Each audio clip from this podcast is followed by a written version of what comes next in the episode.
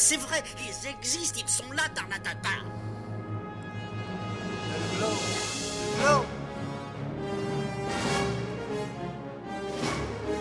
Il faut qu'on pète.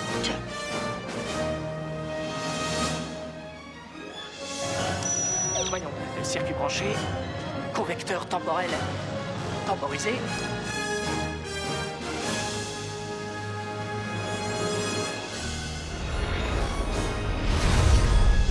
Bienvenue sur Histoire d'en dire plus. J'espère que vous allez bien. Comment vous allez? La forme? Bon, aujourd'hui, on s'attaque euh, à un livre, un film tiré d'un livre, mais je vais parler du livre.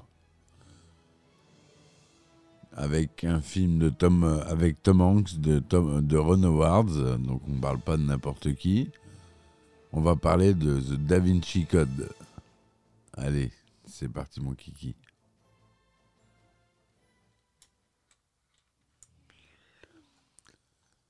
Alors, The Da Vinci Code, ou The Da Vinci Code en anglais, est un roman écrit par l'américain Dan Brown, publié en 2003, composé de 105 chapitres et composant le deuxième volet de la pentalogie du personnage de fiction Robert Langdon, joué par Tom Hanks dans les films.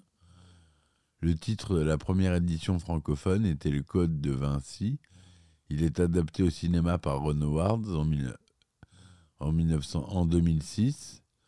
Les thèses du roman sont largement inspirées par L'énigme sacrée, un essai publié en 82 par trois journalistes britanniques, Henry Lincoln, Michael Bates et Richard Leigh. Best-seller, le livre s'est vendu à 86 millions d'exemplaires dans le monde. Donc le résumé à la fois du film, euh, puisqu'il retrace bien euh, l'histoire donc du film et du roman. Robert Langdon, un symbologue américain, est entraîné malgré lui lors d'un voyage à Paris dans l'affaire du meurtre de Jacques Saunière, conservateur au musée du Louvre. Langdon est soupçonné du meurtre, principalement à cause d'un message que Saunière a écrit sur le sol avant de mourir, s'achevant par la phrase PS Trouver Robert Langdon. Seule Sophie Neveu, cryptologue et petite fille de Saunière, croit en l'innocence de l'Américain. Persuadé que le message de son grand-père s'adresse à elle en particulier, Neveu demande à Langdon de l'aider à en comprendre le sens, le message pouvant d'ailleurs leur permettre de comprendre quel est le vrai meurtrier. En retour, elle l'aide à échapper au commissaire Fache, lancé à ses trousses. Langdon et Neveu découvrent par la suite que Saunière a été à la tête du prieuré de Sion, une ancienne et puissante confrérie, et qu'il a été assassiné par un membre de, un membre de l'Opus Dei. L'assassin voulait protéger un secret dont le conservateur du Louvre avait connaissance. Un secret susceptible d'ébranler les fondements de la foi chrétienne. Jésus de Nazareth aurait eu un enfant avec Marie-Madeleine. Touché d'une balle dans le ventre, agonisant, Saunière a eu peur que le secret ne se perde après sa mort et a donc cherché à le transmettre à sa petite fille.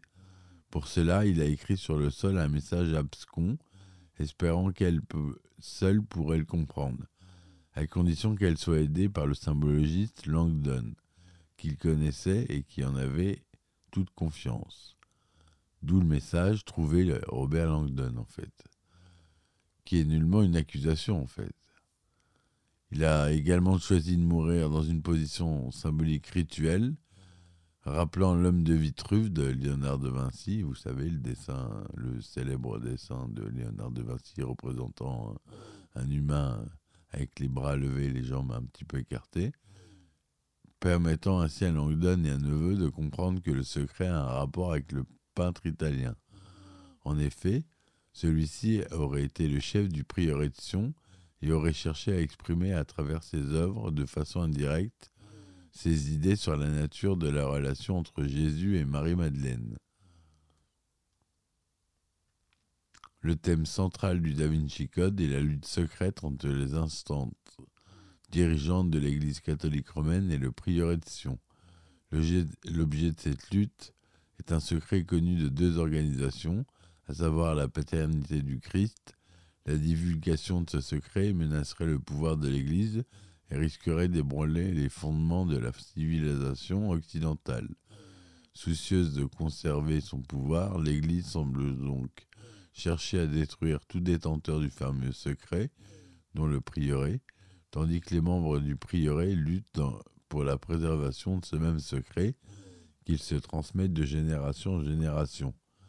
Sont par ailleurs évoquées en arrière-plan les deux idées selon lesquelles l'Église catholique, voulant acquérir et garder le pouvoir, s'est interposée et imposée comme intermédiaire entre l'homme et Dieu, et l'union sexuelle qui laisse toute la place à l'altérité homme-femme et qui est un moyen privilégié d'entrer en contact direct avec Dieu, voir la scène du hieros gamos, union sacrée, est déclaré péché.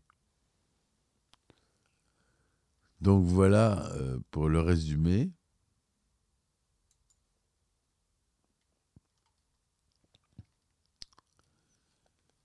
Euh, c'est tiré toute l'histoire du film est tirée euh, de faits réels.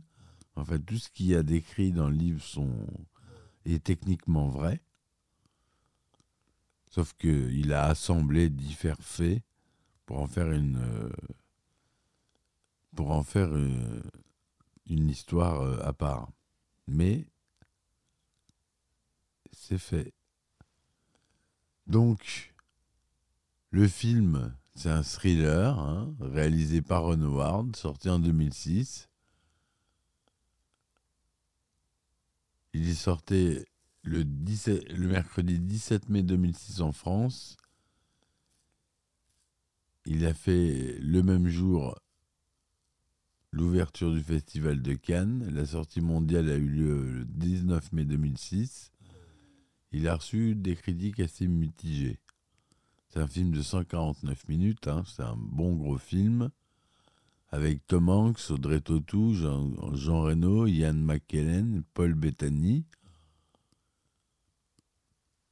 C'est produit par Imagine Entertainment, Sonic Pictures Entertainment, Columbia Pictures.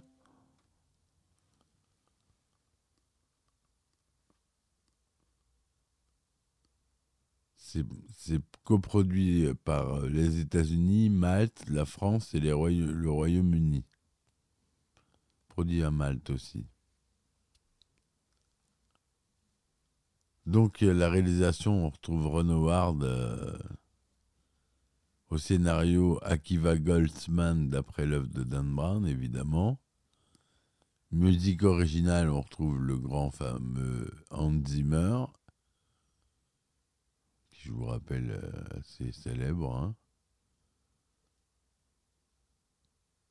Le, Dan Brown était producteur délégué sur ce film. Il s'était associé. hein. Un bon gros budget de 125 millions de dollars. En tourné en langue anglais, français, latin et espagnol. Filmé en couleur de luxe, 35 mm, des cinémas, 2 39e, cinémascope, son DTS, son Dolby Digital, SDDS et Dolby Atmos. La version longue dure 174 minutes. Date de sortie, on l'a déjà dit, aux États-Unis le 19 mai 2006, en France, il est sorti deux jours avant, le 17. Il est tout public, déconseillé au moins de 13 ans aux États-Unis. Tom Hanks joue Robert Langdon. Audrey Tautou y joue l'agent Sophie Neveu. Jean Reno, commissaire Bézufache. Ian McKellen, Sir Leigh Tibing. Paul Bettany, Silas. Alfred Molina, Monseigneur Manuel Aringosa.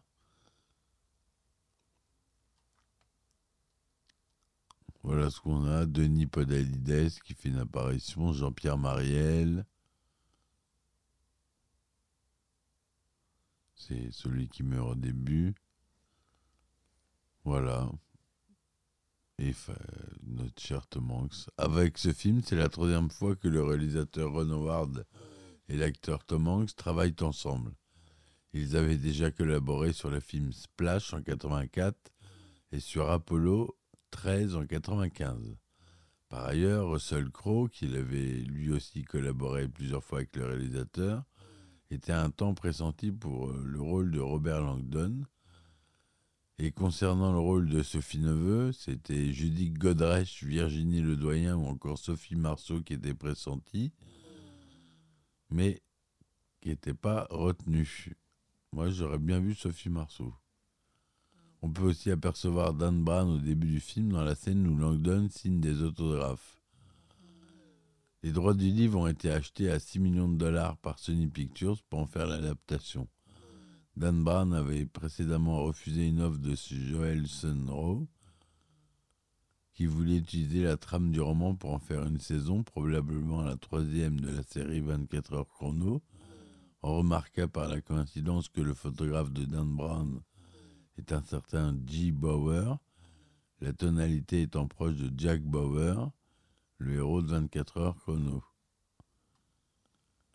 C'est le producteur Brian Grazer qui a été choisi par Sony pour la production de ce film. Le scénario, du film est écrit pour le grand écran par Akiva Goldsman, célèbre auteur de films à succès comme iRobot, euh, Un homme d'exception, pour lequel il avait déjà travaillé avec Ron Howard. Hans Zimmer, qui venait d'achever les compositions de Batman Begins et de Pirates des Caraïbes, Le secret du coffre maudit. Au départ, Ron Howard avait désigné son collaborateur de date, James Horner, tout aussi bon, comme il... mais comme il travaillait sur le Nouveau Monde de Terrence Malick, il ne pouvait entreprendre la musique d'une autre œuvre. Le ministère français de la Culture a accepté que le tournage se déroule de nuit à l'intérieur du Louvre, où les prises de vue ont commencé le 30 juin 2005 pour s'achever le 19 octobre 2005 en Angleterre.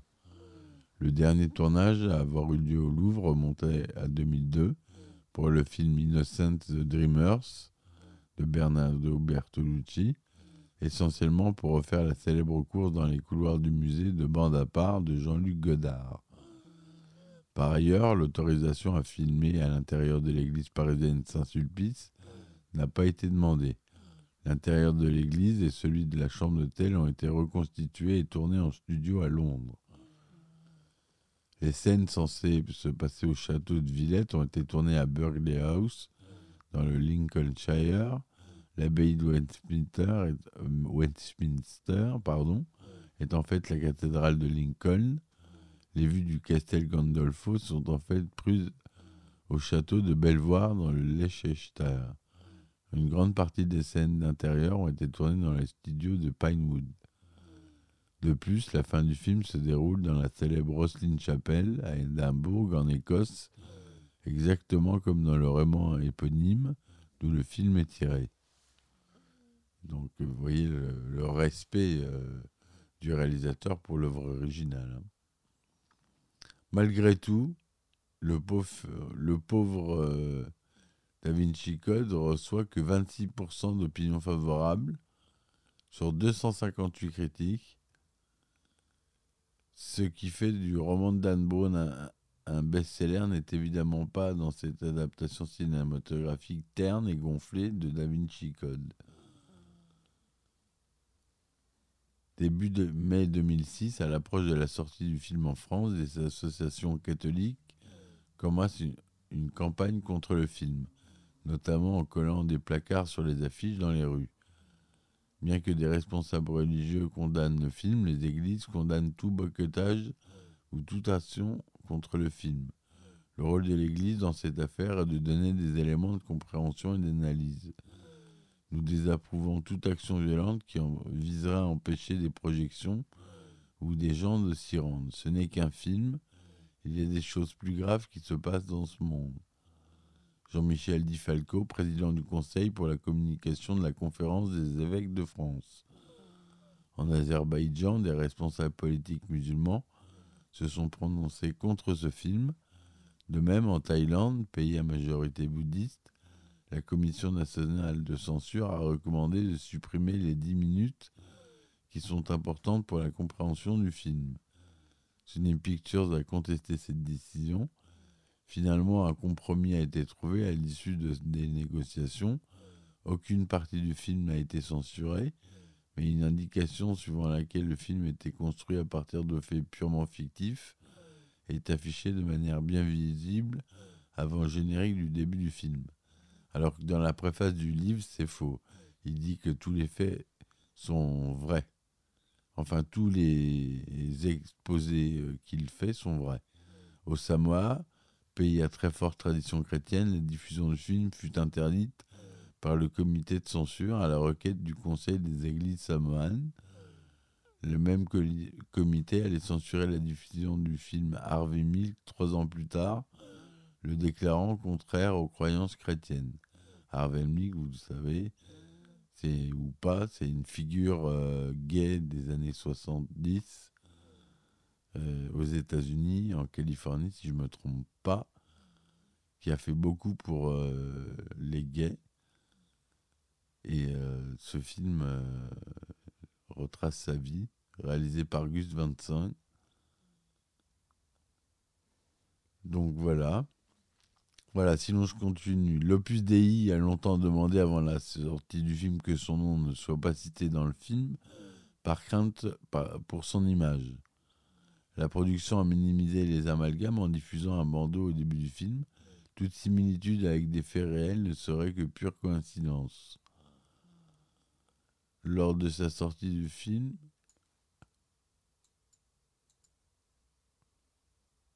au cinéma, le monde entier, générant plus de 217 millions de dollars seulement aux États-Unis pour un budget de 125 millions de dollars. Diffusé dans quelques 90 pays, il totalise 540 millions de dollars dans le reste de la planète, donnant au total 750 millions de dollars, un des plus gros succès dans l'industrie du cinéma. En France, ce sont 4 189 465 spectateurs qui sont allés voir le film, ce qui est pas mal. 4 hein. millions, ça commence à faire en France. Le succès du film, comme de l'ouvrage, a eu un certain impact dans la culture populaire. 3 Français sur 10, selon un sondage d'opinion, seraient convaincus que les faits exposés sont réels, le tout dans un contexte d'attirance du public pour les questions ésotériques. Le film a été parodié dans l'épisode des Fantastiques Mystères de Pâques de la série américaine Sous Park dans l'épisode Maggie's Eclipse de la série américaine Les Simpsons et dans le film Big Movie, ainsi que dans un épisode d'American Dad. Entre 2006 et 2007, Da Vinci a été sélectionné 35 fois dans diverses catégories. Il a remporté 9, 9 récompenses. Alors, il y a quelques différences entre le livre et le film, évidemment. Hein. À la banque zurichoise, Robert et Sophie se trompent une première fois de code en inscrivant la séquence de Fibonacci dans le désordre, telle qu'elle a été donnée par Jacques Sonnier avant sa mort. Dans le film, la séquence est entrée correctement du premier coup. Dans le livre, le cryptexte est plus complexe qu'il n'y paraît. Il est assemblé comme des poupées russes. En effet, ce dernier s'ouvre avec le mot Sophia, et montre qu'il en cachait un autre plus petit. Dans le film, le cryptex s'ouvre avec une seule énigme. Dans le livre, on peut comprendre où se trouve la vraie bombe d'Isaac Newton. Rambert Langdon et Sophie Noveux se rendent dans une bibliothèque publique. Dans le film, nos deux héros trouvent la solution grâce à un portable connecté à Internet. L'histoire se termine dans la chapelle Roslin, dans le livre, les deux héros trouvent de nombreux documents sur le Saint Graal, conservés par les membres du prieuré. Sophie découvre alors qu'elle a un frère et qu'ils forment à eux deux les descendants de Jésus-Christ et de Marie-Madeleine. Dans le livre, Sophie est la seule survivante de la lignée. Voilà. Il y a eu euh, un jeu vidéo euh, d'Electronic Arts qui est sorti en même temps que le film. Il y a eu euh, Il n'y a eu euh, qu'un seul jeu, oui. Un seul jeu. Voilà. J'espère que cette chronique vous aura plu. Euh, S'il vous plaît, participez activement en laissant des likes, des commentaires, des étoiles, si ça vous plaît, pour que je continue. C'est très important pour le référencement de mon, mon podcast. Donc, euh, si ça vous plaît, n'hésitez pas à, le diffuser autour de vous, à vos amis, euh, à le partager. Merci d'avance. Je vous dis à bientôt. Merci d'essayer de me supporter sur Ulule, euh, Tipeee et Patreon. Je vous mets les liens en description. Je vous dis à très vite. Merci de m'avoir écouté et ciao ciao. Histoire d'en dire plus.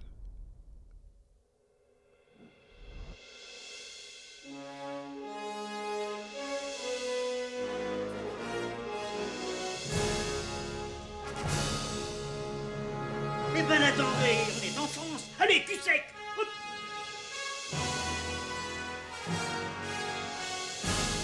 Personne ne veut le croire et pourtant c'est vrai, ils existent, ils sont là, Tarnatata. Le. Il faut qu'on pète.